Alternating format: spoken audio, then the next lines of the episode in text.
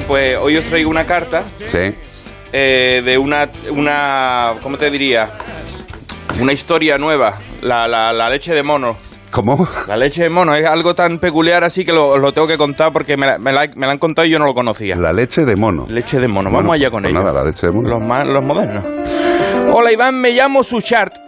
Conté al final, no como el turrón, ¿eh? Soy eh, en tailandés, esto significa hombre nacido en buena vida. Ah, Aunque soy un macaco de cola de cerdo, no soy un hombre. Y trabajo en la industria láctica. O la industria láctea. ¿Tú has oído hablar de la leche de macaco? No. no. Mm, No, normal. Porque con las vacas y con las cabras no hay quien compita. Si no, ya te digo yo que nos ordeñarían. A nosotros nos exprimen de otra manera, para sacarnos la leche. A palo y a latigazo, vamos. Con una cadena al cuello, así nos adiestran para que tumbemos los cocos de las palmeras. La leche de coco se ha hecho muy famosa y se está distribuyendo en medio mundo como alternativa ecológica a la crisis de las vacas y los ultrapedos de metano. Una mariposa bate sus alas en los países desarrollados y 3.000 monos acabamos esclavizados en una granja en Tailandia para reírle la gracia al mercado y a unos humanos caprichosos que para colmo piensan que están salvando el planeta por cambiar de leche en el cortado.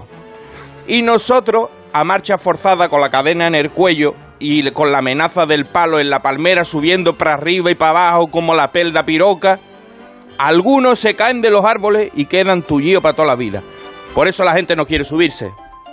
Ellos, no quieren subirse ellos.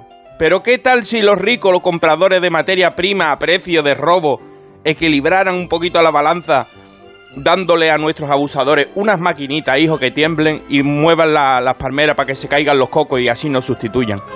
Pero prefieren callarse y hacerse los locos del coco.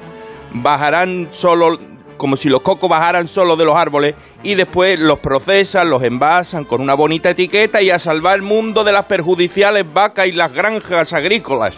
¿A quién beneficia esto? Spoiler. A mi especie ya te digo yo que no.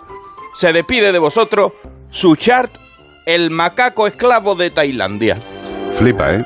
Flipa las cosas que pasan, No, ¿eh? no. Nosotros vamos al supeco, ve leche de coco ya dice que rica, para echársela. Te imaginas a a postres. gente recolectándola con máquinas adecuadas Sí, y, nadie que- se puede imaginar que tienen ahí a unos monos agarrados del cuello trincando cocos. Eso, eso es maravilloso, está muy bien.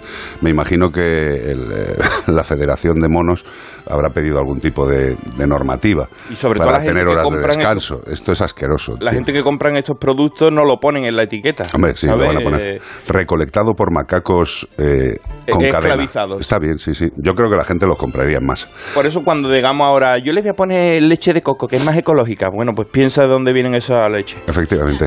Eh, leche de almendras. almendra que no, hay, sí. a- a- no sé si tendrán subiendo ahí a lo mejor, yo que No sé, sé. ardillas, Las ardillas. ardillas recolectando ardillas amaestradas, son así de, de, de desagradables no demos ideas. Seis